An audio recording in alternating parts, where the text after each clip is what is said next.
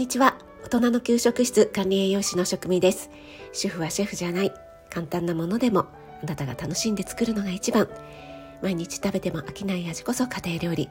そんな思いで配信しています。はい土曜日のお昼いかがお過ごしでしょうか？昨日は関東地方本当にいいお天気で風もなくてもうむしろ暑いぐらいのねそんないいお天気でしたけども今日は一転してえ、昨日の夜ぐらいですか。すごいね。風強風とね今日はまたぐっと気温が下がってきましたよね。今日は雑談会として昨日入ったえ、立ち食いそば屋さんのお話をねちょっとゆるくしてみたいと思います。昨日はですね息子と上野の科学博物館で和食展をやっていたのでね、えー、行こう行こうって言っていてちょっとなかなか行けなかったので昨日行ってきました。もう本当にね絶好の、えー、博物館日和。博物館の中だからねお天気はあまり関係ないんですけども。でもね本当に、えー、いい日でしたね。そしてね、えー、観光客の方外国人の方とかあとは遠足修学旅行のねお子さんたちもとっても多くてにぎわってましたね。息子ともあれ今日平日だよねって 言いながらね、えー、随分にぎわってるなって思っていました。でね、えっ、ー、と、先月ですよね、10月に、えー、科学博物館で海展をね、見に行ったんですよね。で、その時に、次回は和食店なんだと思って、これはね、絶対に行くぞと思いましてね。その和食店のお話は、えー、来週のね火曜日の私の朝ライブでね、えー、詳しくお話ししたいなと思っています。昨日の展示がですねまあ和食ということでね食事の内容とかあのレプリカみたいなものがねあの食品サンプルとかね、えー、すごくたくさんあったんですよね。でそのせいでしょうかね。私あんまりね今お昼とかそこまでお腹空かないんですけどもまあ昨日は朝割と早くに出かけていって朝食がちょっと控えめだったということもあったのかもうね 見ている時からもうずっとお腹がすごく空いていてそこにもずっとお腹空いてきちゃったお腹空いてきちゃったって 言ってたんですけどもなんかね家族連れでね来ていたお子さんとかもねお腹空いてきちゃったごめん美味しそうなの見てたらお腹空いてきちゃったって 言っててもう私は子供と同じだなって 思いながらね。そんな状態だったので早々にじゃあお昼を食べようということになりまして、えー、私あんまりねあの遠くまで歩くのが持ちそうもないからこの博物館の中でレストランがあるんですよね。それが、えっと、西洋圏のメニューみたいのもあるのでそこでねあの食べようかなんて言って上に行ったらですねもうとんでもなかったですね。ものすごく人がウェイティング。なんでここだけ英語で言うんでしょうか。待っていてですね、いや、これはもうダメだね。甘かったねって言って、それで、えー、しょぼしょぼと降りてきましてさてどうしようか。困ったな平日なのにどこもかしこも混んでるんですよねあの辺周辺ね。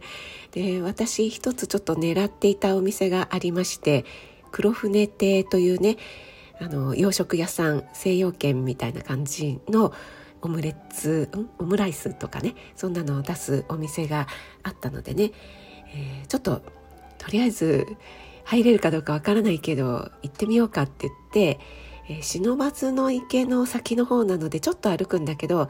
まあまあいいかって言ってね行ったんですよね。そしたらですねはい案の定混んでました。で、えーと、予約してないと50分ぐらい待ちますって言われてしまったのであ分かりましたって言ってまた早々に出ましてもうねランチ難民になってしまって。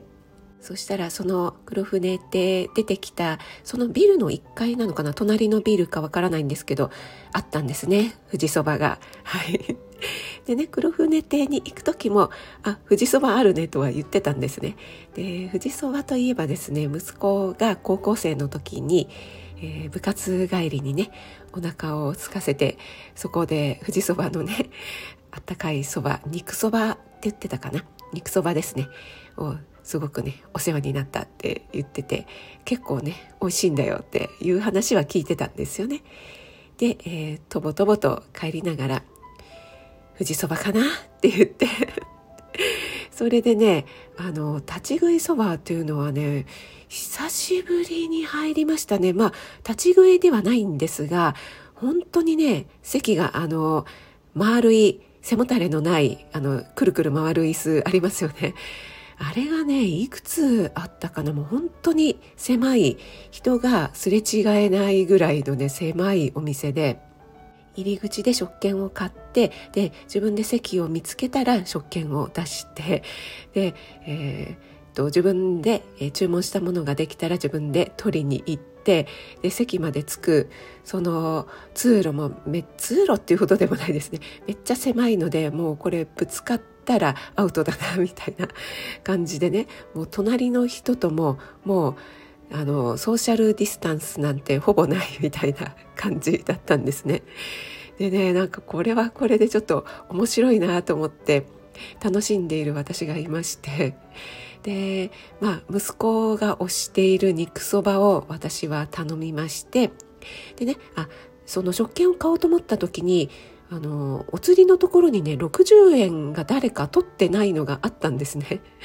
でこれどうしようかなと思ってあのお釣り取ってない人いますよって言ってたんですけど誰も返事してくれないんですね。えー、でもこれなんか私が取っちゃうのもなんか嫌な感じだしなと思って何度か言ってみてで最後ちょっともうちょっと大きい声で「すみませんお釣り忘れてる方」って言ったらあの外国人の方でしたねあのその方がねあの申し出てくれてああよかったと思ってそれで肉そばのね食券を買ってでその丸いね小さい椅子に座りまして待っていました。で肉そばはですねあのお肉が結構たっぷり入っていてあと温泉卵も入っててこれがなかなか美味しくて大きい海苔も1枚ねペロンと入っていてね。これはね結構あの私の空腹をですね満たしてくれましたねこのお蕎麦のお出汁とですね。はい。和食店をね見た帰りだったからやっぱり染みましたね。で七味とかね置いてあるんですけどもなんか隣の人とねすごい近いのであのちょっとね手を伸ばす時に「あどどうもどうも」みたいな「あすいません」みたいな感じのね「あどうぞどうぞ」みたいなそんなねあのやり取りもちょっと面白かったななんて思いながらもう食べたらね即出るっていう感じだったので、えー、息子ともね全然別々の席だったのでね息子は食べ終わったらあの外先出てるねなんて私に一声かけて外に出ていきましてね、えー、私も最後まで堪能してから自分でお片付けをして ごちそうさまでしたって言ってね外に出ていきました。いつもねランチはこうゆったり入ることが多いんですけども息子とこれはこれで面白いよかったねなんて言いながらねまたブラブラと歩いて紅葉を見たりそれから子ども図書館にね行ってみたりしました。この国際子ども図書館もちょうどですね、えっと、特別展示が「おいしい児童書」というねあのグリとグラとかねそういうもう本当にたくさんの美味しい食にまつわるね、えー、絵本を集めたそんなね展示をやっていたのでもう昨日はですねもう食一食の そんなね一日になりましたね。えー、またね火曜日の朝ライブで詳しくお話ししたいと思いますのでね是非遊びに来てください。はい、そして最後にね、お知らせをさせてください。いよいよ明日となりました26日日曜日9時からふみこハーブチャンネルのふみこさんと私だけのご褒美スイーツ時間ということでオンラインで、えー、ズームでですねコラボレッスンをやらせていただきます。私が体に優しい米粉と豆腐のパンケーキを作ります。本当に簡単にできてとっても美味しいです。そしてねふみこさんがお家でもちょっとしたポイントを押さえれば簡単に美味しい紅茶が入れられますよというねお話をいろいろねトレートティーミルクティーそれぞれにね合う紅茶の種類なんかも丁寧に教えてくださるそうですそしてねレッスンが終わった後には復習ができるような PDF も皆さんにねお配りしてくれくださるということで本当にありがたいですね。明日はねまたぐぐっと気温が下がって最高気温が11度って予報ではなってるんですよね。でちょっとねお天気もいまいちそうなので お出かけする予定だったけどちょっと寒いからやめにしたわみたいな方はですねぜひぜひあの前日駆け込み OK であの今日まで募集受け付けておりますのでね、えー、ちょっと美味しいスイーツと